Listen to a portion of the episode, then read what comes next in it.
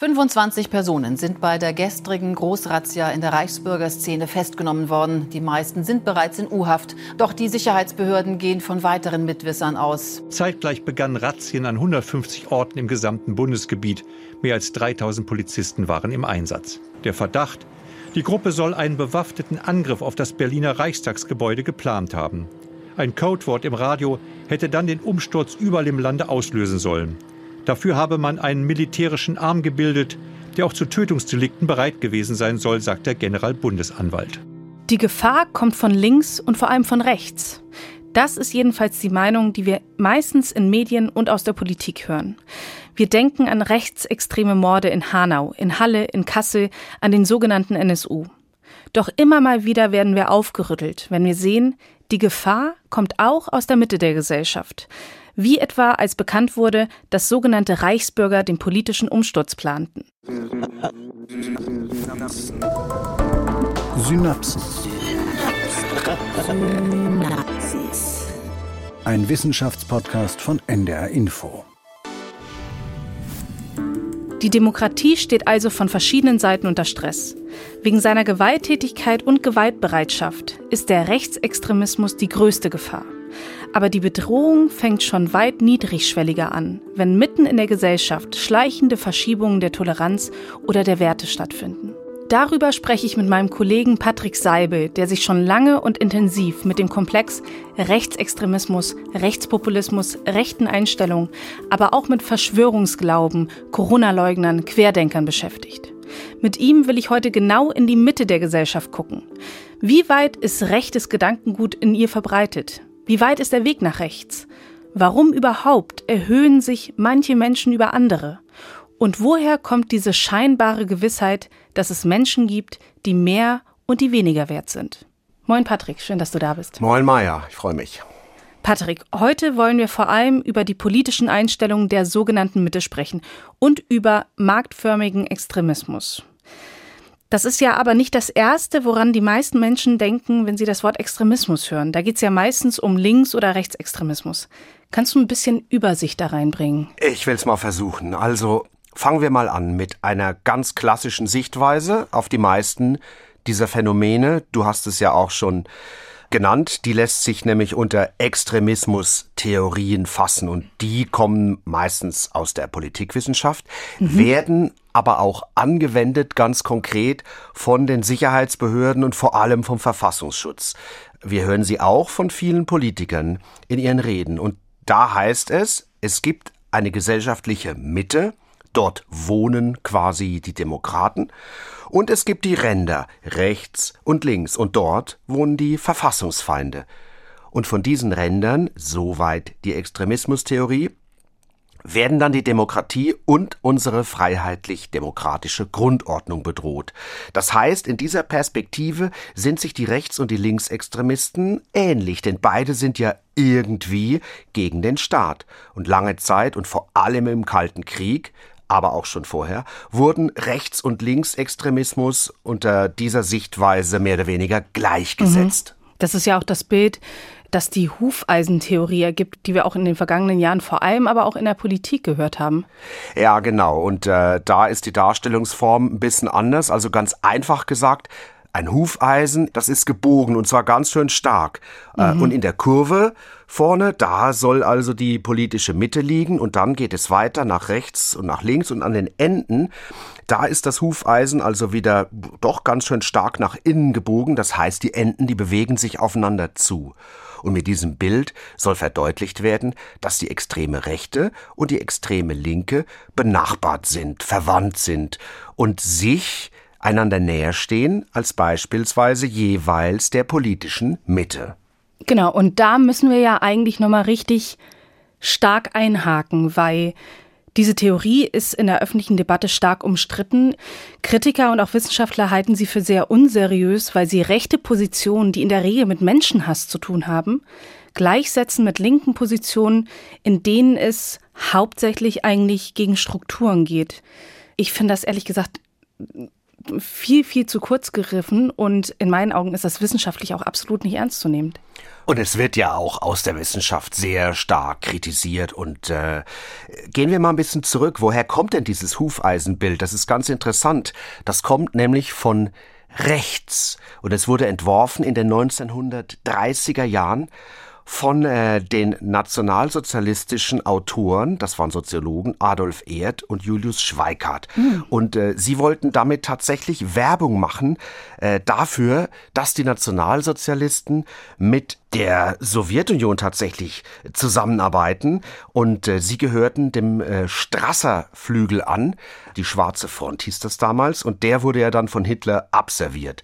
Dann wurde diese Hufeisentheorie erstmal vergessen, in 70er Jahren wieder in Frankreich aufgegriffen und dann ähm, von dem deutschen Politikwissenschaftler Eckhard Jesse und auch äh, von Uwe Backes, seinem ähm, Mitarbeiter. Und äh, also vor allem Jesse ist mit der Hufeisentheorie verbunden.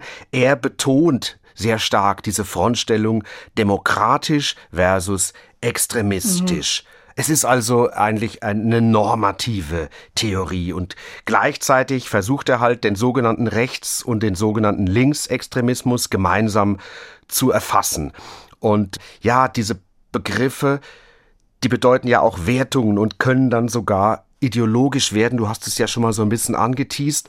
Also die Extremismustheorie, die leugnet ja zum Beispiel direkt den Zusammenhang zwischen sagen wir mal, Wirtschaftsstereotypen und dem Rechtsextremismus und verweist dann auf den Linksextremismus. Und indem dann das linke Denken auch unter Generalverdacht gleich mal mitgestellt wird, wird auch eine Wertung vorgenommen über gesellschaftliche Stereotype. Das heißt dann, dass so ein bisschen Lästern über faule Arbeitslose wohl auch einen wahren Kern haben könnte. Das aber eine bewusste Regelverletzung, sagen wir jetzt mal, durch eine Sitzblockade eine Abschiebung zu verhindern, dass die nur graduell verschieden sei von, sagen wir mal, direkter physischer Gewalt gegen Migranten. Ja, und, und, und damit wird die Mitte zum sicheren Gebiet der Demokraten erklärt, nur gestört von den Extremisten von rechts und links. Und damit wird ja natürlich auch gesellschaftlicher Fortschritt so ein bisschen abgewertet. Es wird nämlich nicht anerkannt, dass linke Entwürfe meistens auf Partizipation und Gleichheit aller Menschen ausgerichtet sind und Rechte genau darauf nicht, sondern auf Ungleichheit, Ungleichwertigkeit und Ausgrenzung von Menschengruppen.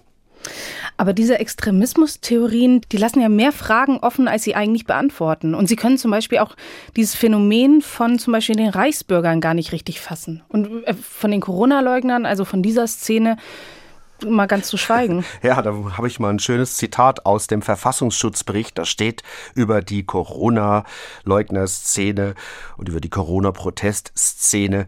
Extremismus sui generis. Also hoppla, schon wieder ein neuer Extremismus und das mhm. heißt ja äh, übersetzt ein Extremismus eigener Art. Also wir hören hier in schönem Latein, aber man kann sich natürlich auch fragen, ob die da mit ihrem Latein nicht auch so ein bisschen am Ende sind. Und sagen wir jetzt mal für die Sozialwissenschaften, da ist die Extremismustheorie sowieso unbrauchbar. Und das ist bei der Mehrzahl der Forschenden einfach Konsens. Mal stellvertretend möchte ich da Richard Stöß zitieren. Und der sagt, weil hier ein Gegensatz konstruiert wird zwischen Demokratie und Extremismus, wird angenommen, der Extremismus stehe außerhalb der Demokratie. Und ich habe mir überlegt, man stellt sich das so ein bisschen so dunkle Gestalten vor, außerhalb der Gesellschaft, die diese dann von außen angreifen. Aber was der äh, Extremismusbegriff unterschlägt, und das sagt auch Richard Stöß, das sagen auch andere, dass eben extremistisches Gedankengut gerade in der Mitte der Gesellschaft vorhanden sein kann. Und damit verlassen wir ja links und rechts. Und ich nenne das jetzt wieder in einem Atemzug, aber wir haben ja eben gerade gehört, beide Auffassungen, die sind unterschiedlich und haben quasi gar nichts gemeinsam. Und jetzt kommen wir hin zur Mitte und von der wollen wir ja heute mehr hören und sie mehr beleuchten. Wer ist also diese Mitte? Sind das wirklich nur die Demokraten, also alle, die sich nicht als rechtsextrem oder linksradikal bezeichnen? Es ist doch schwierig, eine so heterogene Gruppe in eine Kategorie zu packen. Und vor allem stellt sich mir die Frage, wer definiert sie denn? Sind das Soziologen, sind das Politiker oder ist das eine Selbstdefinition? Äh, alles, von allem etwas. Also die Mitte, das äh, klang schon ganz richtig an, ist ein sehr unscharfer Begriff. Sie ist vielleicht auch mehr ein Gefühl. Also wir, ich versuche das mal ein bisschen zumindest zu teilen. Entweder es ist die wirtschaftliche Mitte, also die Mittelschichten, die mittlere Einkommen haben, mhm. bestimmte Berufsgruppen, oder aber es ist die politische Mitte, äh, Stichwort Volksparteien. Und in der Mitte, da wollen eigentlich alle sein. Die CDU hat sich schon ganz früh schon so benannt, seit Beginn der Bundesrepublik eigentlich, um diesen Platz in der Mitte zu besetzen. Und auch die SPD mit dem Godesberger Programm, als sie dann wegkam vom Klassenkampf und sich als Volkspartei neu aufgestellt hat. Also auch die wollte in der Mitte sein. Und das Ziel, klar, die Wählerschichten in der Mitte zu erreichen. Und ich finde ganz interessant, es gibt schon früh, nämlich in den 60er Jahren, in den frühen, das Schlagwort Extremismus der Mitte. Das stammt von äh, Seymour Martin Lipset, das war ein US-Soziologe, der hat diesen Begriff geprägt und er hat das so ein bisschen auf ökonomisch gedreht und hat gesagt, es gibt einen Extremismus der Unterschicht, der ist eher links, es gibt einen Extremismus der Oberschicht, der ist eher rechts und es gibt einen Extremismus der Mitte und äh, der neigt tatsächlich zum Faschismus und er hat hm. darunter tatsächlich den italienischen Faschismus, den Hitlerfaschismus geführt, aber auch Bewegungen wie den McCarthyismus in den USA damals.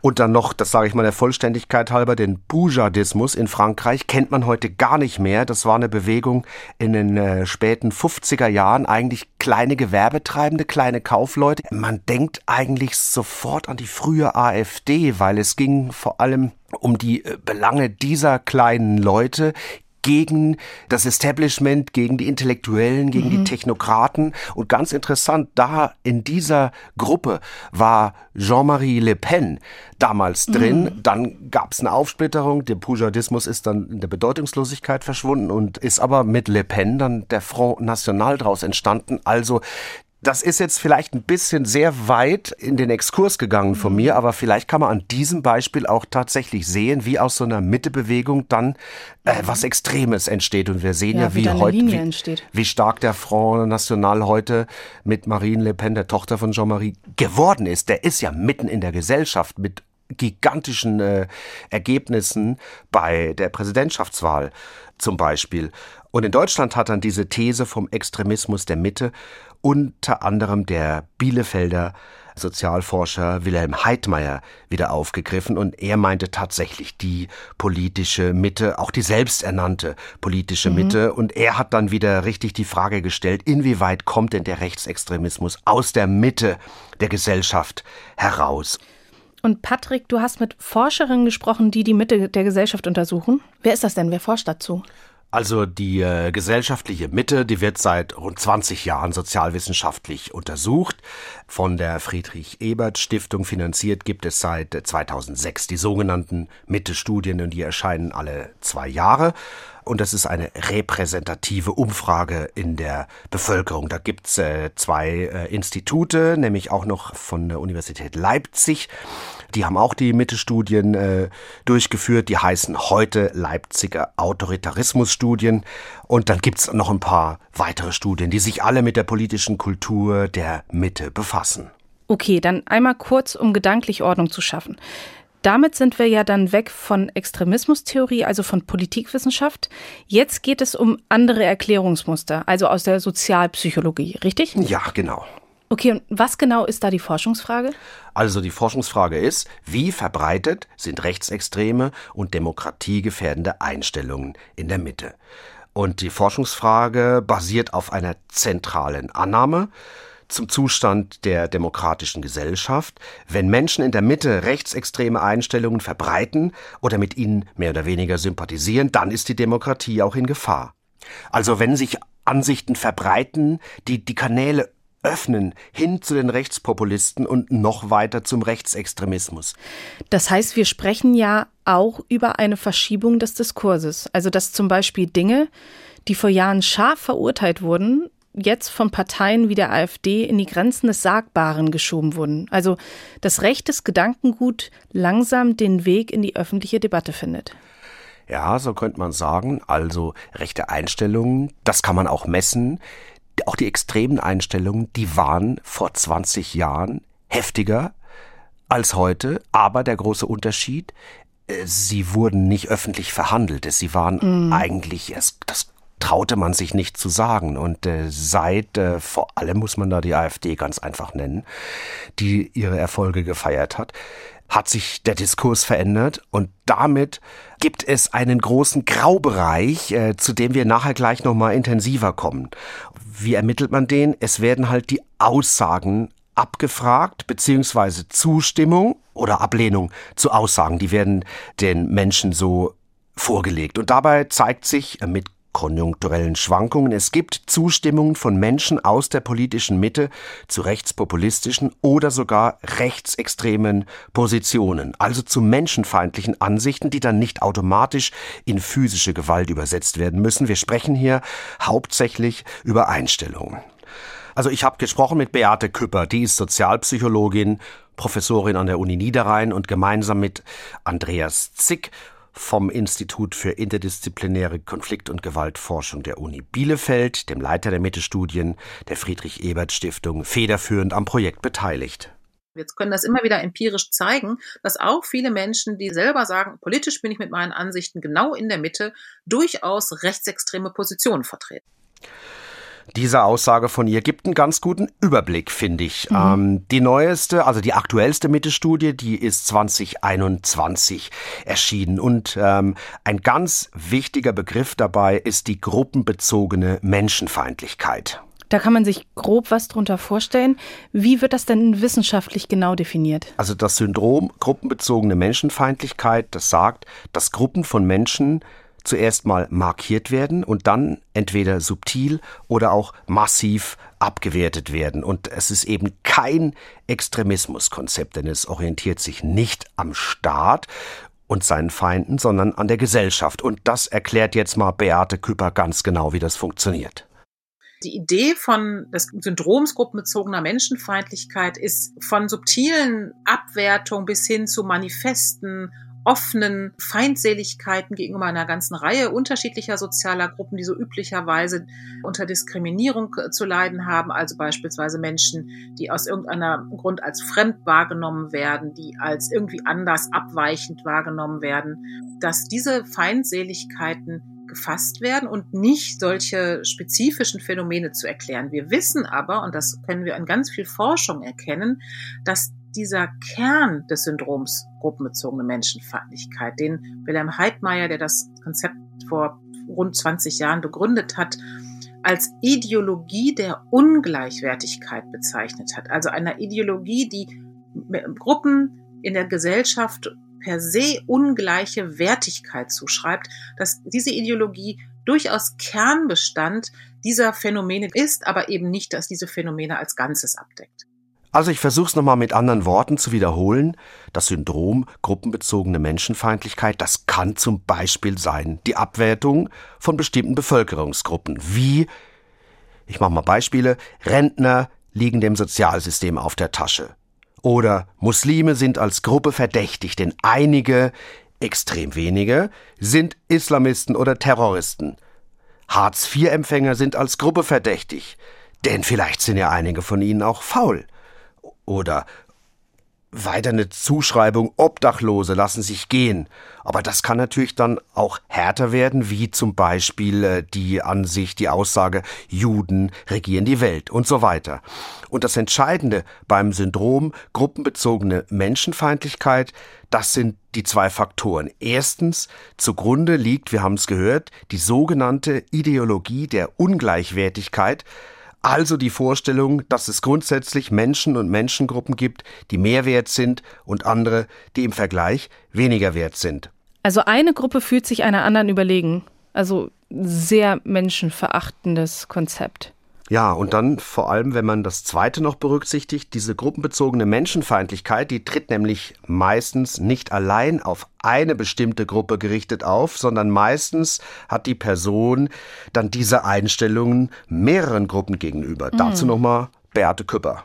Also empirisch können wir tatsächlich über viele, viele Jahre immer wieder nachweisen, dass wer dazu neigt, eine soziale Gruppe abzuweisen, also beispielsweise fremdfeindlich eingestellt ist, rassistisch eingestellt ist, neigt auch mit einer deutlich höheren und signifikanten höheren Wahrscheinlichkeit dazu, beispielsweise antisemitische Positionen zu vertreten, sexistische, homophobe Meinungen zu haben. Das heißt, hier sehen wir korrelative Zusammenhänge. Das bedeutet, wer eben dem einen zustimmt, stimmt mit einer höheren Wahrscheinlichkeit auch dem anderen zu. Das bedeutet, eine Abwertung kommt selten allein. Und das dann gesetzt ins Verhältnis zu Dingen, die vor allem aber auch nicht nur im Kopf von Leuten stattfinden, also reale Taten, zum Beispiel Hassverbrechen. Also wir müssen uns das Verhältnis dieses GMF-Syndroms zu den richtig extremen Einstellungen und auch dann zu den Handlungen bis zu den Hassverbrechen, die ja bis zum Mord gehen können, vielleicht so ein bisschen vorstellen wie ein Biotop, wie so eine günstige Umwelt. Und das sagt Beate Küpper.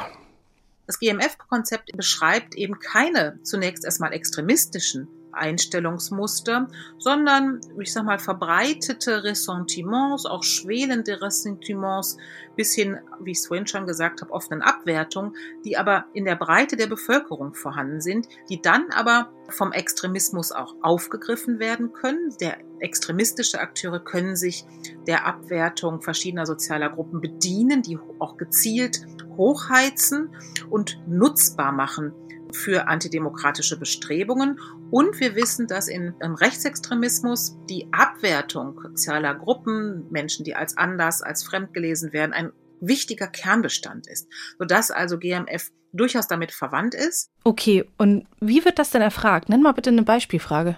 Das ist gegliedert nach Themen, Stichwort Rassismus beispielsweise. Da gibt es die Aussage, die lautet, Aussiedler sollten besser gestellt sein als Ausländer, da sie deutscher Abstammung sind.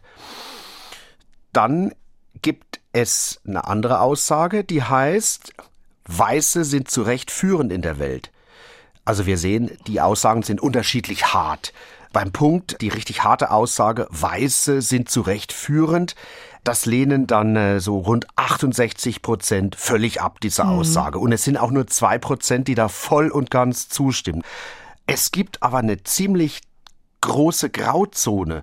Man äh, kann halt auch sagen, ich stimme eher zu oder ich stimme teils, teils zu oder ich stimme eher nicht zu. Ne? Mhm. Das ist der Graubereich. Und äh, so zusammen, Tendenzen ja, werden da und, abgefragt. Ja. Und, und zusammengenommen sind das dann auch wieder 30 Prozent von Menschen, die sich dann nicht ganz sicher sind in der Ablehnung der mhm. Aussage, Weiße sind zu Recht führend in der Welt.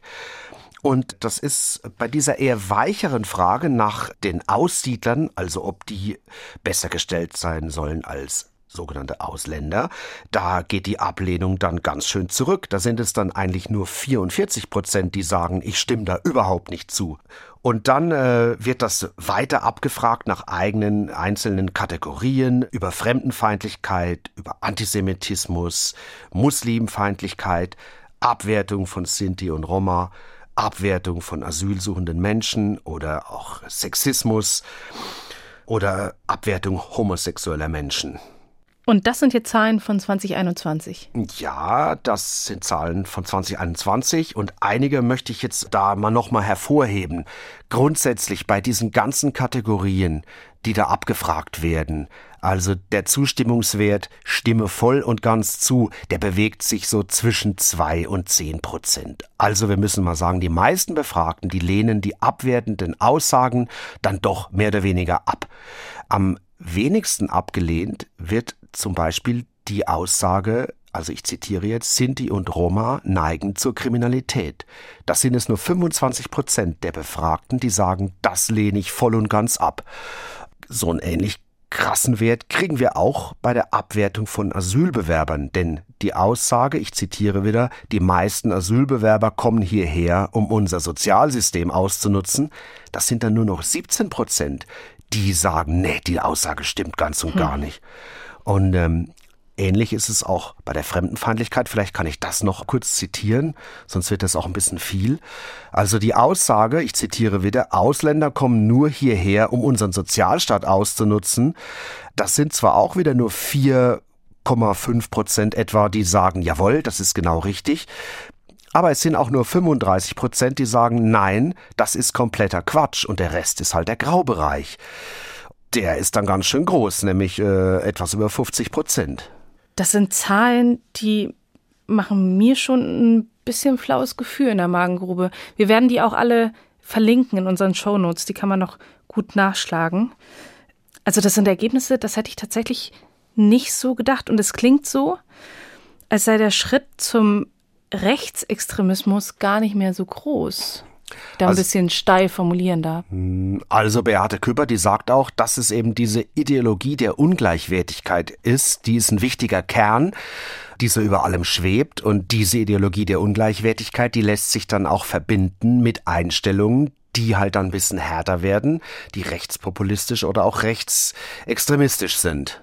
Dass sich das nicht selten dann auch verbindet mit anderen antidemokratischen Positionen, die sich gegen die demokratische Verfasstheit richten, die beispielsweise fordern, es braucht eine einzige starke Partei, die das Volk insgesamt verkörpert, oder wir brauchen einen Führer, der Deutschland mit starker Hand führt. Das sind dann solche tatsächlich klassisch politisch rechtsextremen Positionen, die überraschend eng mit diesem, ich sag mal, mit gruppenbezogener Menschenfeindlichkeit dann doch zusammenhängen. Also hier sehen wir wieder, dass das ideologisch durchaus verwandt ist, auch wenn der Rechtsextremismus noch mal mehr ist als gruppenbezogene Menschenfeindlichkeit.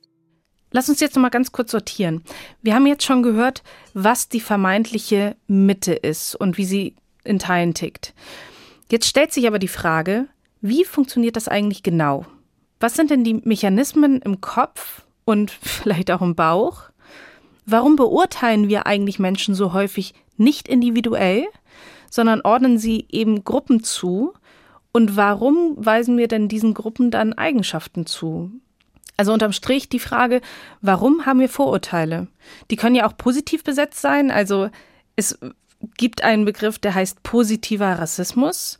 So wird es dann genannt, wenn man so Aussagen trifft, wie zum Beispiel jetzt gerade bei der Fußball-WM gehört, Afrikaner tanzen so schön oder Marokkanern ist die Familie so wichtig. Da ist gar nichts Positives dran, weil es bleibt einfach Rassismus. Aber wenn wir ganz ehrlich sind, es haben doch alle Vorurteile. Und das ist doch dann sicherlich ein Bereich, der die Psychologie sehr interessiert. Ja, und deswegen äh, habe ich auch mit einer Psychologin gesprochen, die heißt Juliane Degner. Sie lehrt an der Uni Hamburg und sie hat praktischerweise gerade ein Buch veröffentlicht mit dem Titel Vorurteile haben immer nur die anderen. Wir als Individuum lernen Vorurteile. Also wir lernen über soziale Gruppen, die es in unserem Umfeld, in unserer Gesellschaft gibt. Und wir lernen, mit welchen Bewertungen, die assoziiert werden, was von denen erwartet wird, was für typisch wahrgenommen wird, welchen Status sie in der Gesellschaft haben. Das sind alles Lernprozesse. Also wir werden nicht mit Vorurteilen geboren, aber mit der Fähigkeit, Leute schnell in Gruppen zu unterscheiden. Juliane Degner sagt, das ist eine besondere Eigenschaft, diese Vorurteile zu lernen so lernen wir auch uns zu orientieren. Wir werden Teil unserer Gesellschaft und lernen, was da so die allgemeinen Standards sind, welche Vorurteile geteilt werden. Okay, aber es bleibt ja weiter die Frage, wozu sind denn diese Vorurteile nützlich? Warum brauchen wir sie denn? Häufig wird da auf die Evolution Bezug genommen, dass es für Menschen in frühen Zeiten überlebenswichtig war, das Gegenüber schnell in Kategorien einzuordnen, einfach um Feinde schnell zu erkennen. Aber ehrlicherweise überzeugt mich das nicht so ganz. Also Juliane Degner sagt, das wird gemacht, um zu erklären, aber auch um zu begründen, warum es in einer Gesellschaft eigentlich Unterschiede gibt. Zu einem Teil hat es was damit zu tun, dass in einer Gesellschaft Status, Entscheidungsfreiheit und Macht unterschiedlich verteilt ist. Rollen sind unterschiedlich verteilt. Und wir bilden Stereotype, um das zu erklären und zu begründen. Ich mache das mal an einem ganz einfachen Beispiel. Wenn ich als Kind sehe, wenn ich in einen Bus einsteige, sitzt da meistens ein Mann dann sehe ich erstmal nur, dass offensichtlich das Geschlecht ungleich verteilt ist. Also es gibt mehr Busfahrer als Busfahrerinnen. Und dann brauche ich dafür eine Erklärung. Und die Erklärung, die ich generiere, ist zum Beispiel, ha, vielleicht können Männer besser Auto fahren. Und die passt. Und die wird gar nicht herausgefordert. Und die ist sozial auch gestärkt, weil es gibt ja Stereotype über Geschlechter. Ne? Frauen können nicht einparken, Männer können sich besser orientieren oder was auch immer. Aber ist das jetzt noch Vorurteil oder ist das schon gruppenbezogene Menschenfeindlichkeit? Oder ist, ist jedes Vorurteil direkt gruppenbezogene Menschenfeindlichkeit? Also ähm, Juliane Degner, die befasst sich natürlich nicht mit gruppenbezogener Menschenfeindlichkeit. Das machen hier die Sozialpsychologen. Sie äh, beschäftigt sich einfach mal mit Vorurteilen. Ich, ich sage jetzt mal ganz wertneutral, hat sie dieses Beispiel gewählt. Ich würde sagen, das ist jetzt noch keine äh, gruppenbezogene Menschenfeindlichkeit. Es könnte aber natürlich zu so einer werden, wenn zum Beispiel jetzt eine Person ein festgefügtes Bündel von Vorurteilen gegen Frauen hat, die, und das ist dann entscheidend, zu einer Abwertung der Frauen der, als Gruppe führen mhm. würden. Ich sehe es erstmal ganz wichtig, das mitzunehmen als Basis, quasi als Programm für die Entstehung und die Funktion von Vorurteilen, die beruhigen, die erklären, warum Dinge so sind, wie sie sind. Die geben erstmal Orientierung und Sicherheit. Sie stellen nichts in Frage. Das heißt, sie sind auch nicht herausfordernd. Mhm. Sie sind einfach. Und das heißt, es bedeutet für uns auch weniger Anstrengung, weniger Stress, wenn wir im Alltag auf die Vorurteile zurückgreifen. Und im Alltag, da fahren wir, das wissen wir alle, einfach meistens auf Autopilot. Da muss es schnell gehen mit der Bewertung. Da können wir nicht so viel Zeit und Aufwand drauf verwenden. Aber damit haben wir ja noch nicht geklärt, warum Vorurteile feindselig sind. Ganz genau. Zunächst mal sind sie ja wertneutral. Äh, und ich habe dann äh, Juliane Degner aber auch nach den psychischen Mechanismen gefragt, die dazu führen, dass wir das Ganze ins Negative wenden, dass wir dann Gruppen markieren und ausgrenzen. Wie kommt es denn zur Kategorisierung wir und die? Wie kommt es denn zu den harten Ausgrenzungen zu Sexismus, Rassismus, Antisemitismus und so weiter? Also wie kommt es von der Tatsache, dass wir Vorurteile nutzen, einfach um uns die Welt zu ordnen? Wie kommt es dann zum Resultat, dass aus diesen Vorurteilen gruppenbezogene Menschenfeindlichkeit entsteht. Also ich meine, um sowas wie Rassismus und Sexismus zu erklären, braucht man ganz viele Perspektiven. Da muss man aufpassen. Die psychologische ist nur ein Teil. Das ist erstmal ganz wichtig. Aber in der Tat, das eine ist sowas Kognitives wie ich lerne zu kategorisieren. Und da sind Kinder recht früh, also sehr aktiv drin. Ne? Spracherwerb ist nichts anderes als lernen, was gehört zusammen und was kriegt welchen Namen. Und dann gibt es neben diesen äh, kognitiven auch noch emotionale und motivationale Elemente. Und auch das fängt schon bei den Neugeborenen an. Das ist was, so eine ganz frühe Entwicklungsaufgabe, meine Leute und die anderen herauszufinden. Und damit kommt einher eine Präferenz für Bekanntes. Das ist nicht angeboren, dass wir bestimmte Leute ablehnen oder bevorzugen, aber uns nach Bekanntheit zu orientieren, das ist ein ganz starker Mechanismus. Das machen Neugeborene. Es ist also gut erforscht zum Beispiel, dass Babys genauer hinhören, wenn sie die Stimme der Eltern hören. Zum mhm. Teil äh, kennen sie die ja schon aus vorgeburtlicher Zeit. Es ist für sie lebenswichtig, zu jemandem dazuzugehören am Anfang und es ist halt auch ein gutes Gefühl, Geborgenheit beispielsweise. Und das ist natürlich auch etwas, das uns als Erwachsene antreibt, die Geborgenheit zu suchen in unserer Gruppe. Wir haben also einerseits die Faktoren Motivation und Emotion und dann kommt die Kategoriebildung, also das kognitive Element dabei. Und Kategoriebildung stark vereinfacht im Sinne von gut und schlecht, oder? Also, dass man sich einordnen will in die Gruppe, die das in Anführungsstrichen richtige Weltbild vertritt. Also die drei Faktoren, die, die können auch nicht voneinander getrennt werden und wir leben mit der Erfahrung der ersten Gruppenkonfiguration weiter, auch wenn wir keine kleinen Kinder mehr sind.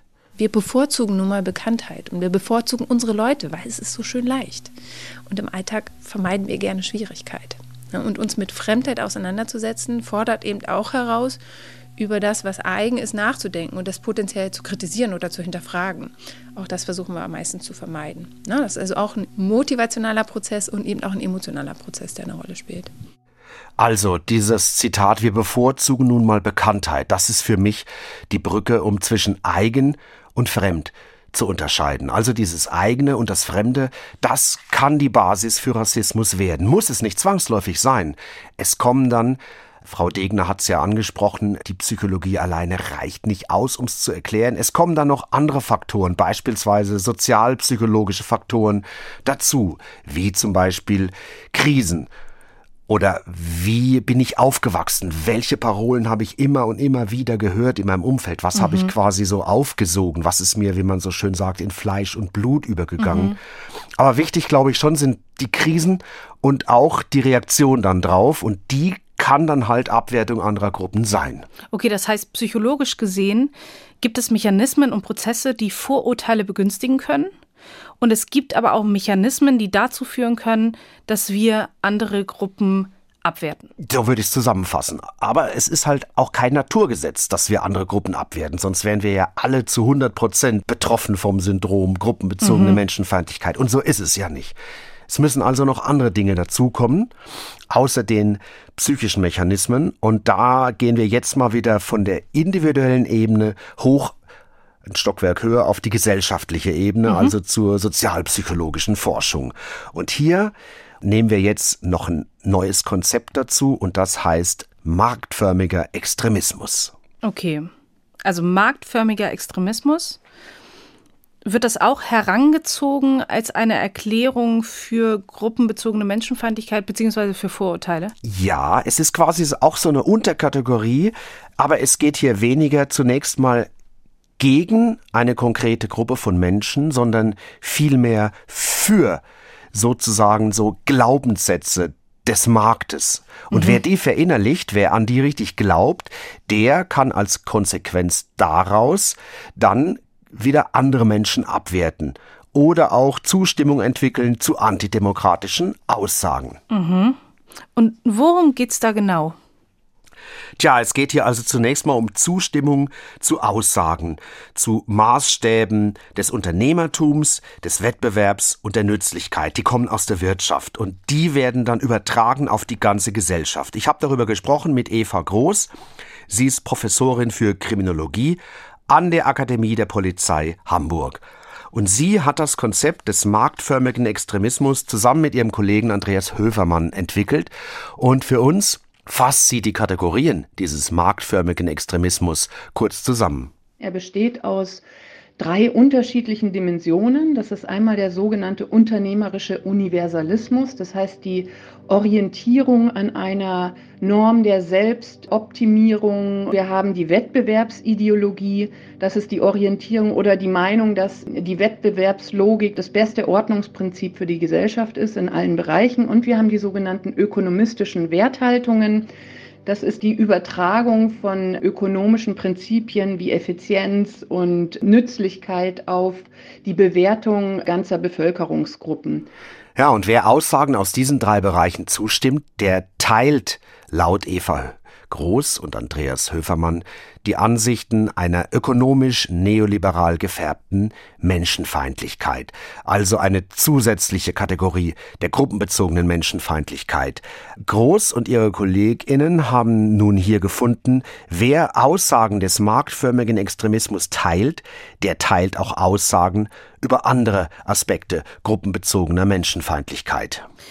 Entstand das mit dem Kapitalismus, also oder Neoliberalismus? Ja, wenn du so willst, ist die gruppenbezogene Menschenfeindlichkeit wahrscheinlich so alt wie die Menschheit. Gehen wir nur mal zurück ins Mittelalter, die Judenfeindschaft.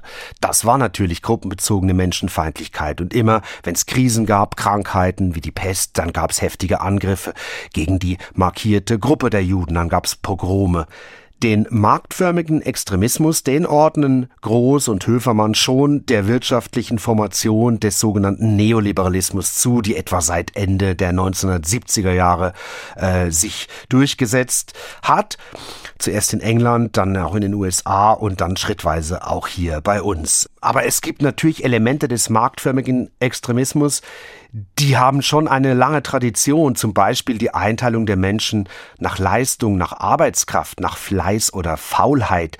Ich denke hier zum Beispiel an die Markierung der sogenannten Asozialen. Geht uns heute oft so leicht von den Lippen, über Assis zu reden, aber wer im Nationalsozialismus als asozial galt, dem drohte KZ und Tod, ebenso wie den sogenannten Arbeitsscheuen. Also auch hier gibt es Traditionen der Ausgrenzung, die schon länger zurückgehen. Äh, aber der spezielle Komplex des marktförmigen Extremismus, der wird schon ganz überzeugend mit der heutigen Wirtschaftsform und vor allem ihren Werten verbunden.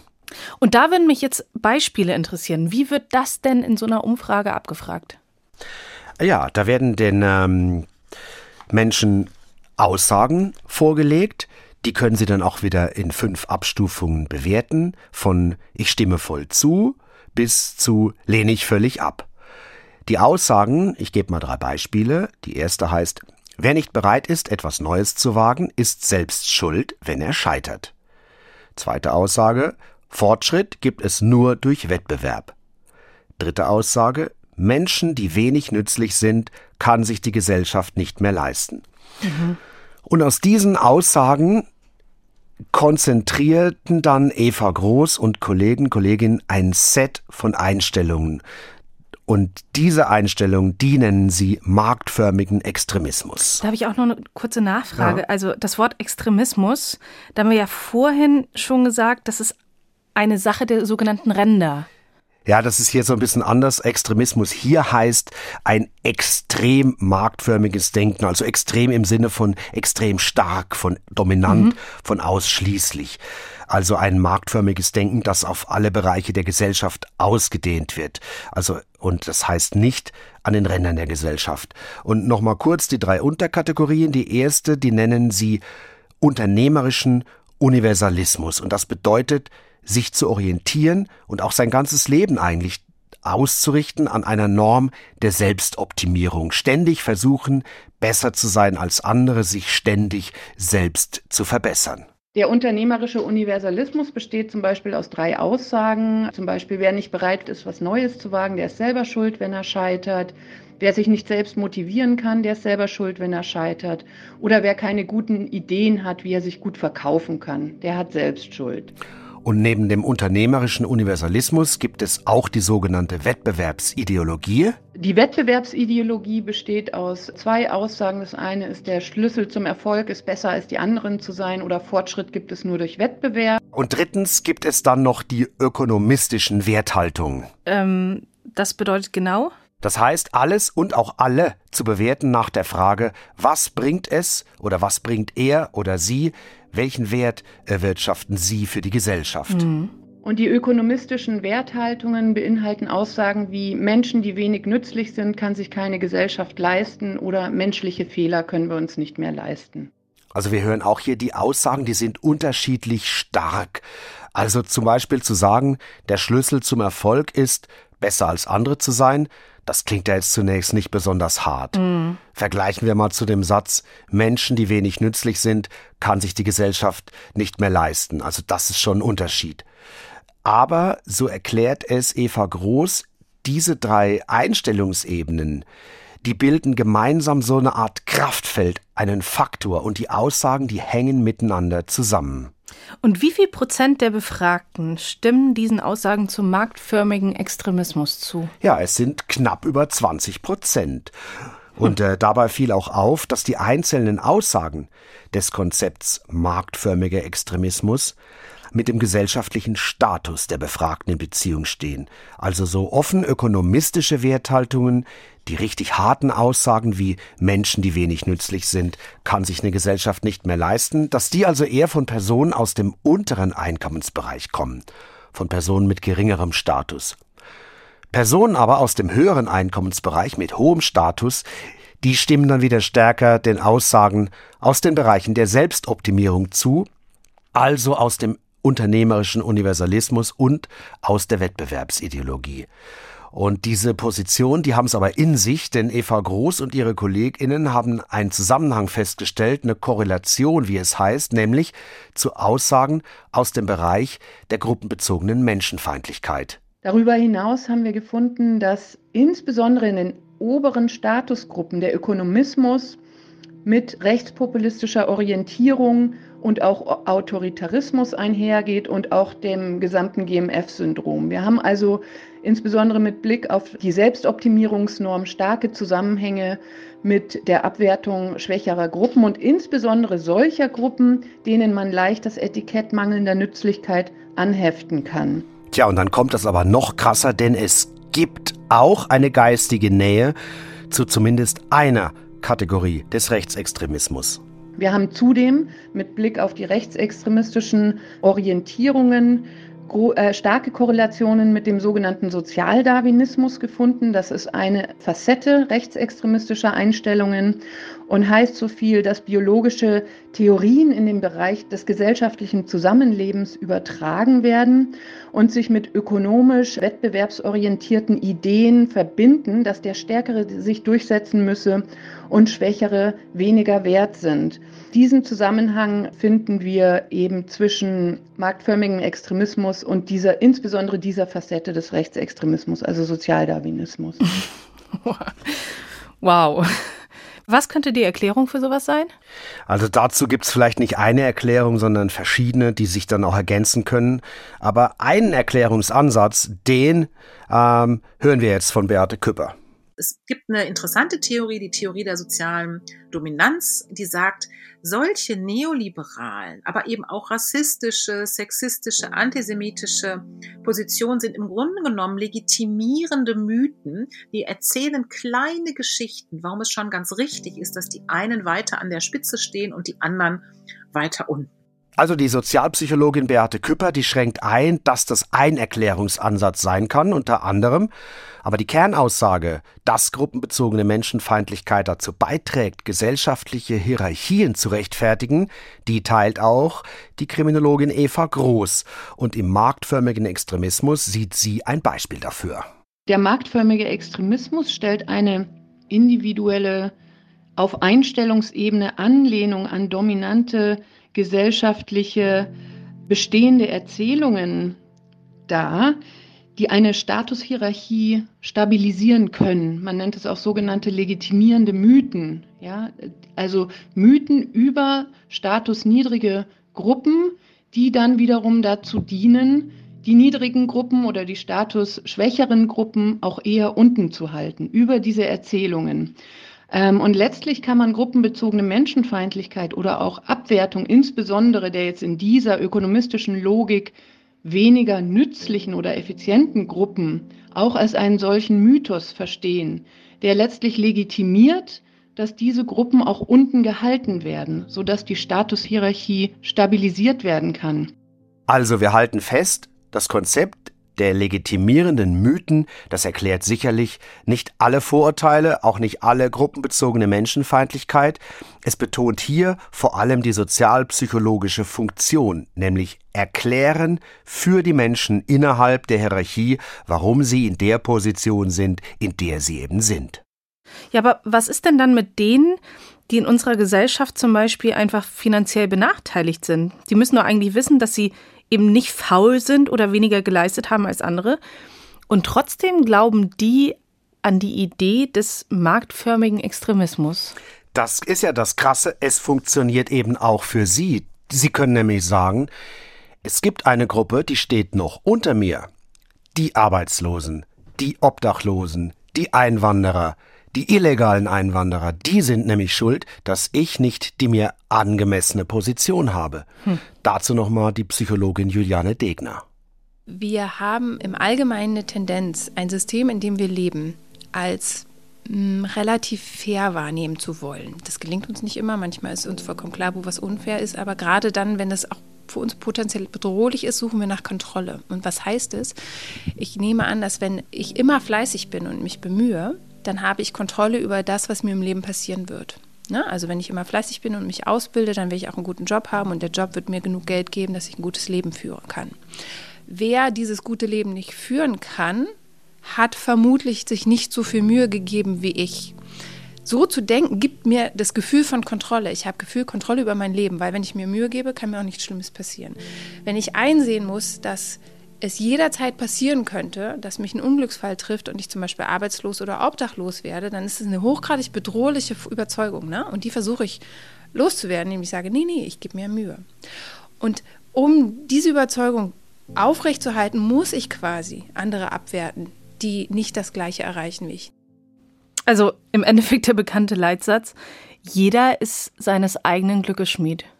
Ja, genau. Der tritt ja auch auf als eine Unterkategorie beim Fragenkatalog zum Markt. Also der, der sich nicht genug angestrengt hat, der ist halt einfach selbst schuld. Das ist der Punkt. Und auch wenn ich keinen oder wenig Erfolg habe im Wirtschaftssystem, stelle ich es halt nicht grundsätzlich in Frage, sondern ich suche mir andere Gruppen, die unter mir sind und so habe halt auch ich einen gewissen Status. Und äh, ich finde, gerade ein Beispiel, fast wie aus dem Lehrbuch, haben wir gerade erlebt, in den politischen Debatten vor ein paar Wochen zwischen der Regierungskoalition mhm. und der Opposition äh, rund um die Reform von Hartz IV und der Einführung des Bürgergelds. Es wird also gar nicht in Frage gestellt, ob das System an sich so okay ist, wie es ist, beziehungsweise ob es Armut überhaupt geben muss, sondern es wird gesagt, es gibt ja noch Menschen, die haben es einfach noch schlechter als ich. Das ist, du hast eben gerade gesagt, der Ausstieg aus Hartz IV. Das war aber auch die Einführung von Hartz IV. Das mhm. war eine ganz große Diskussion drum. Genau, das ist ein gutes Beispiel. Kurzer Exkurs, Geschichte von Hartz IV. Die Einführung, die kam am 1. Januar 2005. Gab ja ein paar Hartz-Gesetze, aber unter Hartz IV verstehen wir vor allem die Zusammenlegung von Arbeitslosengeld, und von Sozialhilfe. Also das unter dem Stichwort Arbeitslosengeld 2. Und Peter Harz, vielleicht das auch noch mal kurz zur Auffrischung, der war ja Personalmanager bei VW und der war dann auch Leiter der sogenannten Harz-Kommission zur Reform der arbeitsmarktbezogenen Sozialgesetze. Und die sogenannten Harz-Gesetze, die gehören ja zur Agenda 2010, mhm. also dieser Reihe von Neuregelungen, bis hin zu einer sogenannten aktivierenden Sozialpolitik. Und das ist einer der Kerngedanken des Neoliberalismus. Und vorher gab es Arbeitslosengeld und dann anschließend Arbeitslosenhilfe. Ja, genau. Also heute hast du es ja auch so, du bekommst zuerst Arbeitslosengeld für eine gewisse Zeit. ALG 1. Äh, genau. Und dann geht es aber gleich in ALG 2. Und äh, das ist wesentlich weniger. Früher gab es nach dem Arbeitslosengeld, gab es die Arbeitslosenhilfe und die war deutlich höher als jetzt eben das neue ALG 2. Und das ist nämlich nur noch so hoch wie die Sozialhilfe.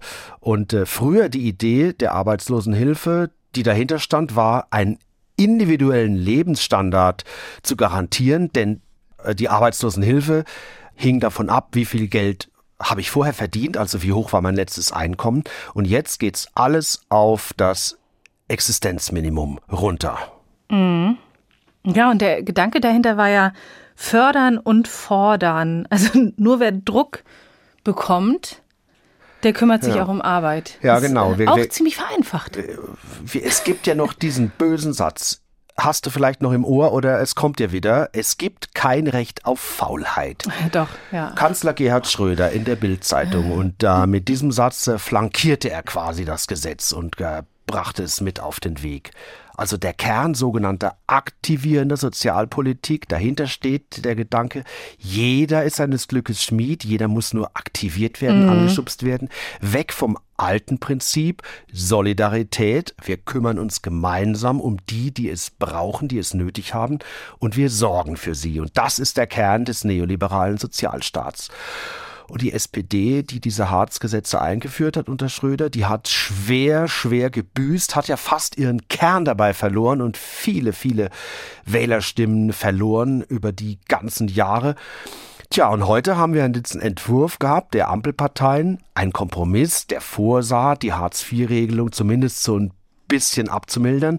Wichtiger Punkt dabei, die Sanktionen zunächst nicht anzuwenden. Also das ist äh, Konsequenzen gibt finanzieller Art, mhm. wenn man äh, Sachen versäumt, vielleicht einen Termin oder etwas Ja, da gab es ja einen dicken Einspruch von konservativer Seite. Ja, die, die, die, Unionsparteien haben das ja, den Entwurf sofort scharf angegriffen und immer wieder mit dem Tenor, wer nichts leistet, der bekommt ja angeblich genauso viel wie der, der etwas leistet. Hören wir mal hier CDU-Chef Friedrich Merz. Und hier reden wir über ein ganz grundsätzliches Problem, nämlich soll eigentlich derjenige, der in unserem Land arbeitet, grundsätzlich mehr Geld verdienen als derjenige, der nicht arbeitet und soziale Transferleistungen bekommt. Und dies stellt die Koalition auf den Kopf. Ja, und wir haben das Nein der Opposition dazu gehört und ein Erfolg der Opposition, die eben erreicht hat, dass die Sanktionen doch bleiben. Und wir haben hier einen Kern des marktförmigen Extremismus, würde ich sagen, nämlich der Generalverdacht gegen die Gruppe der Leistungsempfänger. Der Vorwurf, dass uns diese Wenigleister zu viel kosten. Und hören wir dazu auch nochmal den CSU-Chef und bayerischen Ministerpräsidenten Markus Söder. Es kann ja nicht sein, dass jemand, der arbeiten kann, also der gesund ist, der arbeitsfähig ist, jede Arbeit ablehnen kann und es überhaupt keine Möglichkeit gibt, ihn zu motivieren. Es ist in diesen Zeiten völlig, äh, aus meiner Sicht, völlig unangemessen und auch unfair gegenüber den vielen Menschen, die arbeiten. Und ganz interessant fand ich das ZDF Politbarometer, das veröffentlichte eine Umfrage genau zu den Sanktionen beim Bürgergeld die ja geblieben sind ne, im Vergleich zu Hartz IV. Und äh, am 25. November wurde das veröffentlicht und demnach fanden es 74 Prozent der Befragten gut, dass die Sanktionen beim Bürgergeld strenger sein sollen als ursprünglich geplant. 74 Prozent. Ja, und das zeigt eben, wie groß die Symbolkraft dieser Sanktionen ist. Wie groß die Vorurteile gegenüber den Menschen sind, die auf die Existenzsicherung angewiesen sind. Und wenn man mal die tatsächlichen Zahlen von Erwerbsfähigen nimmt, und wenn man die Erkenntnisse aus der Corona-Zeit noch dazu nimmt, dass nämlich der Wegfall der Sanktionen, die waren damals ausgesetzt, überhaupt keine Effekte hatte, dann kann man schon vermuten, hier geht es darum, die Gruppe der Bedürftigen unter Generalverdacht zu stellen. Und hier geht es um marktförmigen Extremismus. Mhm.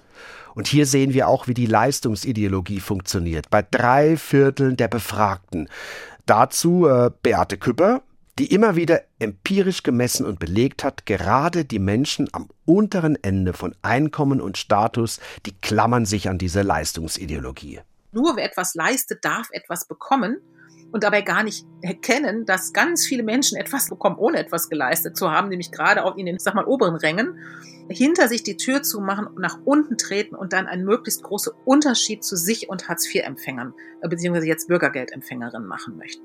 Und das wird getragen eben aus einer Gesellschaft, die sich selber erzählt, dass es letztendlich um Leistung geht, weil es viel unangenehmer wäre, mal hineinzuschauen, dass es eben letztendlich oft nicht um Leistung geht, sondern eben um diese Seinskategorie wer eben eine richtige soziale Gruppe geboren wurde, hat de facto, wie wir aus vielen, vielen Empirie wissen, mehr Chancen. Das ist aber so unangenehm. Das würde unsere gesamte gesellschaftliche Erzählung im Grunde genommen unterminieren.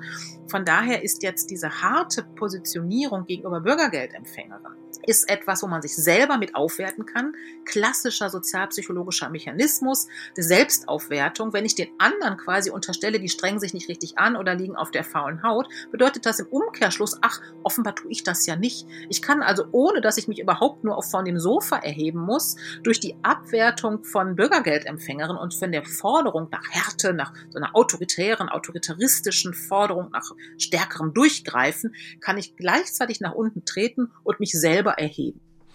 Ja, und wie der Zusammenhang zwischen marktförmigem Extremismus und gruppenbezogener Menschenfeindlichkeit funktioniert, das hat CDU-Chef Merz ein paar Wochen noch zuvor demonstriert, nämlich mit seinem Generalverdacht gegen ukrainische Kriegsflüchtlinge. Wir erleben mittlerweile einen Sozialtourismus dieser Flüchtlinge nach Deutschland, zurück in die Ukraine, nach Deutschland, zurück in die Ukraine. Mhm, an das Zitat erinnere ich mich auch noch.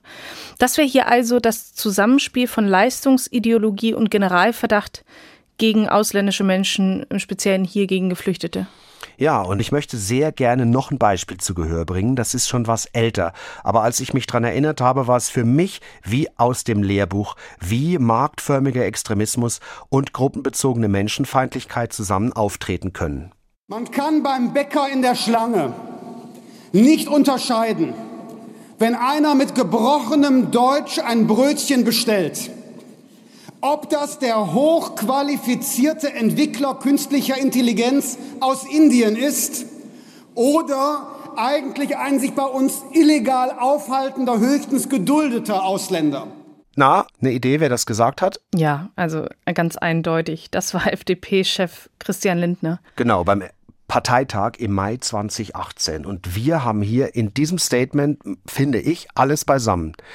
Die Ideologie der Ungleichwertigkeit. Eine Aussage aus dem Komplex marktförmiger Extremismus. Nur wer was leistet, der bringt uns etwas.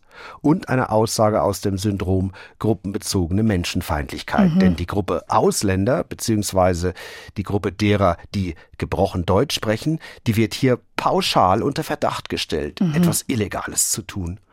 Und für Eva Groß ist dieses Statement geradezu ein Paradebeispiel für den marktförmigen Extremismus. Weil hier die ökonomistische Bewertung von Menschen ganz klar zum Ausdruck kommt. Also der Mensch, der da steht, Geflüchteter sein könnte, illegal, legal oder auch Arbeitsmigrant, wird primär danach bewertet, ob er denn nützlich sein könnte für die Gesellschaft, also die ökonomistische Bewertung.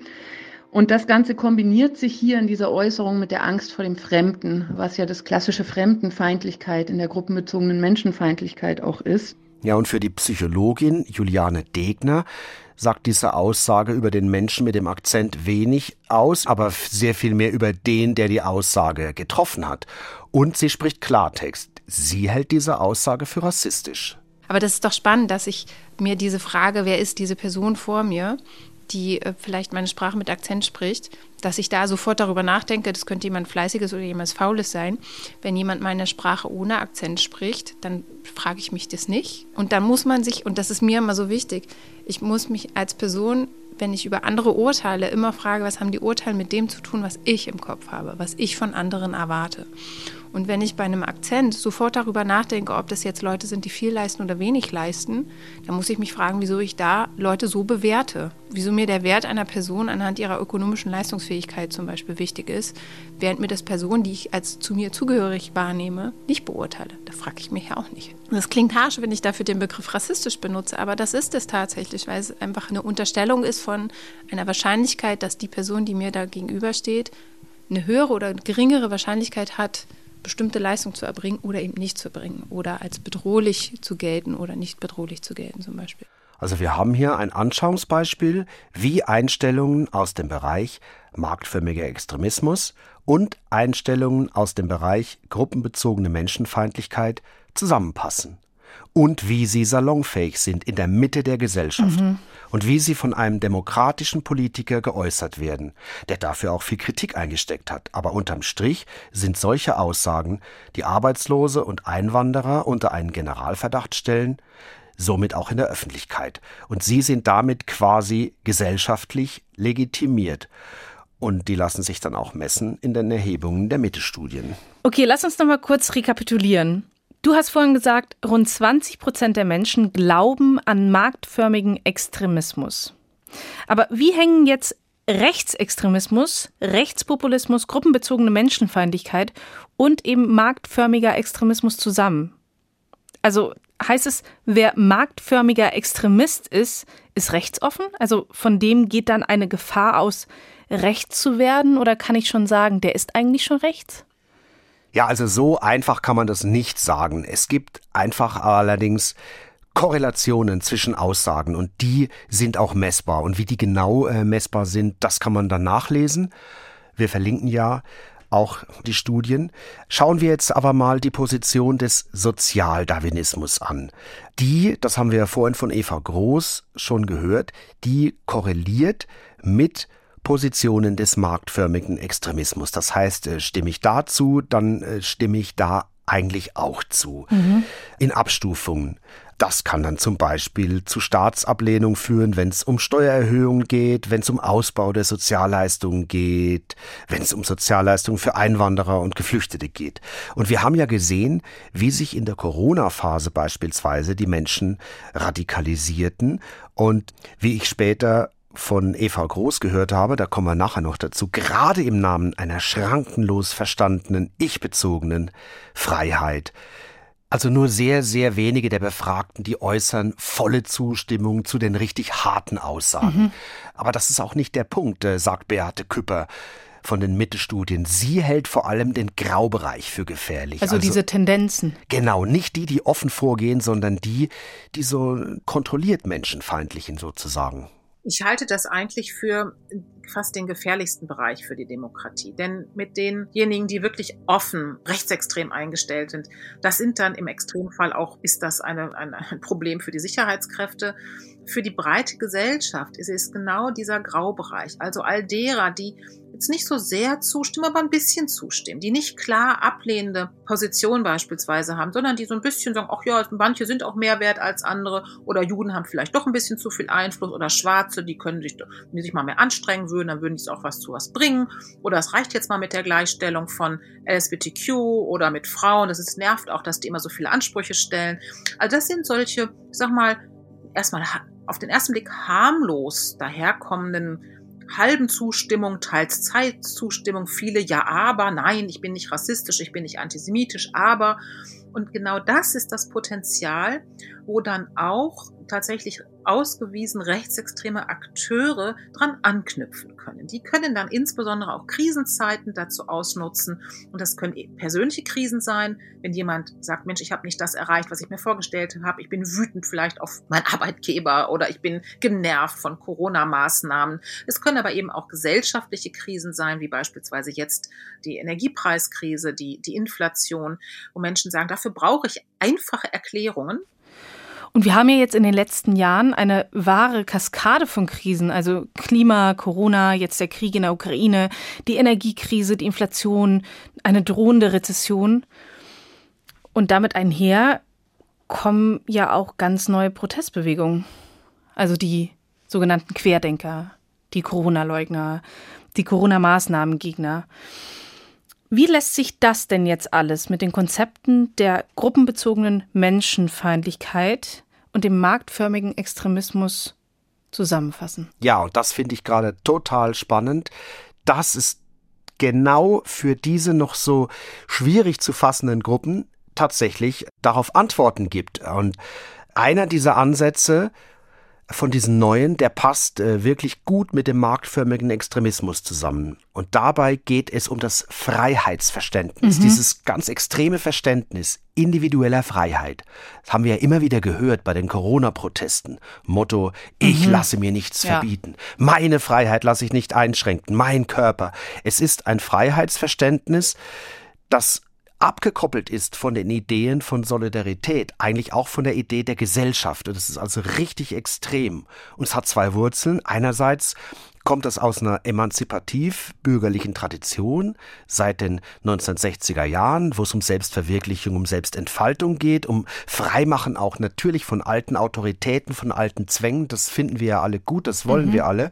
Die zweite Wurzel, aber die kommt wieder aus dem marktförmigen Extremismus und das ist nämlich die Idee von der schrankenlosen Freiheit des Einzelnen nach dem Motto, du kannst alles erreichen, wenn du nur gut genug bist. Und die Ideen von Solidarität sind da in den Hintergrund gedrängt. Und wenn jetzt solch ein Freiheitsverständnis mit autoritären Ideen zusammenkommt, dann sprechen Forschende von sogenanntem libertären Autoritarismus. Finde ich total spannend und dazu hören wir nochmal Eva Groß. Eine interessante Bewegung mit Blick auf den marktförmigen Extremismus und dessen Verbindung auch zu rechtsextremistischen Einstellungen sind die Libertären, die sozusagen einen desintegrativen Individualismus verkörpern, eine ins Absolut gesetzte Wettbewerbsideologie, was das soziale Zusammenleben angeht, kombiniert mit rechten Ideen. Und die verkörpern sozusagen eine neue Form des Autoritarismus, aber bei dem Stichwort Autoritarismus, da fragt man sich doch, wie soll das denn zusammenpassen? Hier ein schrankenloser Freiheitsbegriff und dort die Autorität. Ja, es ist aber eben nicht mehr diese alte Autorität, an die wir da denken, also an den Führer, beispielsweise, dem man sich dann lustvoll unterordnet und die erfahrene Autorität ebenso lustvoll weitergibt an Untergebene. Das ist so die von der Psychoanalyse geprägte alte Vorstellung der Frankfurter Schule. Wir denken vielleicht an Adornos autoritären Charakter. Das Neue ist hier, die Autorität liegt nicht in der Führerperson, sondern in der Gruppe der Gleichgesinnten. Und daran mhm. binden sich diese Libertären und reagieren mit Hass und mit Ablehnung auf Menschen, die das eben nicht denken, was sie selbst und ihre Gleichgesinnten denken. Der damalige Autoritarismus war sowas wie das sich sehnen nach einer dominanten Führerpersönlichkeit und die sozusagen autoritäre Unterwürfigkeit. Und die Libertären verkörpern den Autoritarismus über ihren neuen Freiheitsbegriff. Und das wird von Oliver Nachtwey und Caroline Amlinger als der libertäre Autoritarismus genannt. Und da schwingen ganz viele Aspekte des marktförmigen Extremismus mit was sich eben auch in der Verbindung aus diesem individualistischen, wettbewerbsideologischen, selbstbezogenen mit rechten Ideologiefragmenten zeigt. Die Idee dahinter ist zu sagen, jeder ist seines eigenen Glückes Schmied und jede Form von Sozialstaatlichkeit bedeutet sozusagen eine Einschränkung der individuellen Freiheit, was sozusagen ähm, Kommunismus gleichkommt und somit eben die Kritik an der Sozialstaatlichkeit und Solidarität sich mit rechten Ideologiefragmenten verbindet. Ja, und diese spannende Einsicht, die lässt das Konzept marktförmiger Extremismus ausgestattet scheinen mit ganz viel Erklärungspotenzial. Und dazu passt, glaube ich, auch eine Schlussfolgerung aus der letzten Mitte-Studie. Da wird nämlich konstatiert, dass Menschen, die populistisch oder rechtspopulistisch orientiert sind und bei denen es empirisch messbar Andockpunkte für Rechtsextremismus gibt, das sind eben nicht die typischen Modernisierungsverlierer, die man so zu kennen glaubt. Also die Übersehenen, die prekär Beschäftigten, die an den Rand gedrängten, die in der globalisierten Welt nicht mithalten können mhm. und die darum ihre Wut äh, den liberalen Kosmopoliten entgegenschreien. Und es sind auch nicht nur alte Reaktionäre, Nazi-Opas, flapsig formuliert, mit einer autoritären Staatsauffassung. Nein, es sind Personen, die es schon verstehen, ihre Interessen zu artikulieren und die halt vor allem diese individualistischen Interessen haben und die gleichzeitig dem Staat deswegen mit Misstrauen begegnen, weil er gegen bestimmte Gruppen nach ihrer Ansicht zu liberal eingestellt ist, nicht hart genug gegen die durchgreift. Es sind dies Gruppen, die schon ausgegrenzt sind, aber nach dem Geschmack dieser rechten Rebellen eben nicht ausgegrenzt genug. Die Langzeitarbeitslosen, die Einwanderer. Es ist also quasi ein Wettbewerb um die Freiheitsrechte könnte man sagen. Also geht es ja im Kern darum, Gruppen aus der offenen Gesellschaft auszuschließen, damit man selbst mehr bekommt. Könnte man so sagen. Und was ich davon mitnehme mit dem Blick auf heute und unter dem Eindruck der geschilderten Forschung von gruppenbezogener Menschenfeindlichkeit und marktförmigem Extremismus, das ist das folgende, nämlich den Auftrag, wachsam zu bleiben, auch gegenüber einem Freiheitsbegriff eines Liberalismus, eines Neoliberalismus, der eben nicht für alle gilt, der den Solidaritätsgedanken kleinschreibt oder gleich ganz ablehnt. Denn dies, das scheint mir tatsächlich eine gefährliche Brücke zu sein zu rechter Menschenfeindlichkeit. Und du sagst mit dem Blick auf heute, da ist auch wichtig, was ergibt sich denn aus diesen Erkenntnissen und Zahlen? Stehen wir denn jetzt kurz vor einem Umsturz nach rechts? Weil die Erkenntnisse aus der letzten Mitte-Studie, also diese Tendenzen, haben wir jetzt mehr Tendenzen gehen rechts, also mehr gruppenbezogene Menschenfeindlichkeit? Das kann man daraus sicher nicht ablesen und äh, wir stehen sicherlich auch, was diese Studien hergeben, nicht vor einem rechten Umsturz. Trotzdem gibt's Gefahren für die Demokratie und ganz konkrete Gefahren für Menschen, die als Gruppe markiert werden und die gibt's nicht erst seit gestern. Was wir allerdings sehen, es gibt sehr gewaltbereite Gruppen, dann gucken wir mal in die Regionen rein, dort wo die Rechtsaußenparteien, also im Parlament, besonders erfolgreich sind, da gibt's dann auch besonders viele rechte Straftaten. Also es hängt einfach damit zusammen. Man kann das nicht so trennen, dass man sagt, diese gruppenbezogene Menschenfeindlichkeit der Mitte hat nichts mit rechten Straftaten zu tun, denn man kann es nachweisen. Wo die Parteien erfolgreich sind, gibt es viele Straftaten. Und wie Beate Küpper gesagt hat, gefährlich ist der Graubereich. Und es könnte dadurch ein Schritt für Schritt Abbau von eigentlich universalen Menschenrechten drohen. Schauen wir jetzt einfach mal nur ganz kurz an die EU-Außengrenzen. Da ist das schon der Fall. Ich sag mal Stichwort Frontex. Da hören wir immer wieder Vorwürfe, dass dort Menschenrechte verletzt werden. Aber wenn stärkere Krisen kommen, dann kann es sich auch noch stärker aufheizen. Ähm, und ich habe es gesagt, die Zahlen geben es nicht her, es gibt nicht mehr rechte Tendenzen in den Umfragen. Zwei Drittel der Befragten, die nennen sogar den Rechtsextremismus als größte Gefahr. Aber es ist ein bisschen paradox, es hindert trotzdem viele nicht, rechtsextreme Einstellungen dann nicht komplett abzulehnen. Und wie kann man dem entgegenwirken?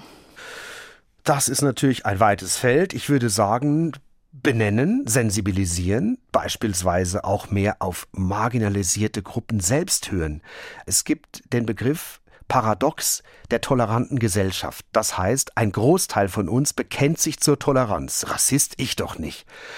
Dennoch berichten Einwanderer, berichten Geflüchtete von vielen, vielen Abwertungserfahrungen, eigentlich von permanenten Abwertungserfahrungen, von schiefen Blicken, aber auch von konkret weniger Chancen auf dem Wohnungsmarkt, auf dem Arbeitsmarkt, auch wenig Respekt auf Behörden. Also ich glaube, wir können noch viel toleranter werden. Für mich stellt sich aber noch eine große offene Frage. Und zwar, dieses System hier, also unser Wirtschaftssystem, das hat offenbar auch einen Anteil an solchen Ideologien wie dem marktförmigen Extremismus. Wir haben es gehört, wir haben Politiker aus unserem Parlament gehört.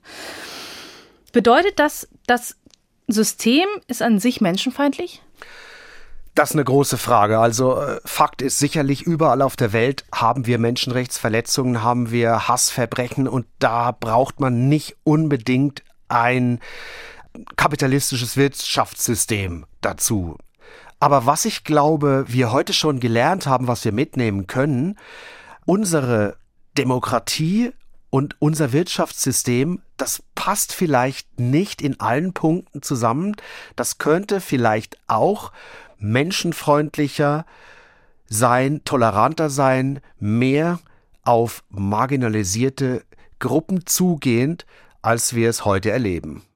Patrick Seibel, vielen Dank, dass du hier warst mit einer ganz großen Recherche. Sehr gerne. Vielen Dank, Maja, für deine Fragen. Und wie immer findet ihr zu allem, was wir heute hier besprochen haben, die Hintergrundinformationen in unseren Show Notes. Und dann möchte ich von euch noch gerne wissen, wie gefällt euch unser Podcast? Was findet ihr gut? Was würdet ihr euch noch wünschen? Schreibt es uns gern als Mail an synapsen.ndr.de.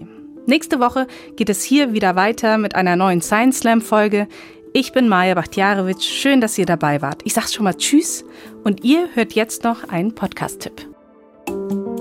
Wir schlucken jede Menge Pillen, wenn wir krank sind oder sogar vorbeugend. Dabei gibt es für viele eine gesündere und nachhaltigere oder zumindest unterstützende Behandlung, nämlich anders essen. Davon sind die NDR-Ernährungsdocs überzeugt. Sie wissen, welche Ernährung wem gut tut und wie viel man oft schon mit einer kleinen Umstellung erreichen kann. Man braucht, um Fett abzubauen, unbedingt Insulinpausen. Nur so kann man tatsächlich überschüssiges Fett abbauen. Und man, wir wissen eben, dass in diesen Fettzellen, gerade im Bauchfett, extrem viele Entzündungsfaktoren sitzen. Und solange man viel Bauchfett hat, hat man im Grunde permanent einen Entzündungszustand im Körper. Die NDR-Ernährungsdocs, das erfolgreiche Fernsehformat, gibt es jetzt auch als Podcast in der ARD-Audiothek. Für unterwegs, beim Sport oder beim Kochen mit spannenden Patientengeschichten. Sie wollte was ändern und das mhm. war jetzt ihre letzte Chance eigentlich. Mit den neuesten Erkenntnissen aus der Ernährungsmedizin. Also dieser Spruch einmal Insulin, immer Insulin, der, der wurde früher häufig gesagt, als ich noch junger Arzt war.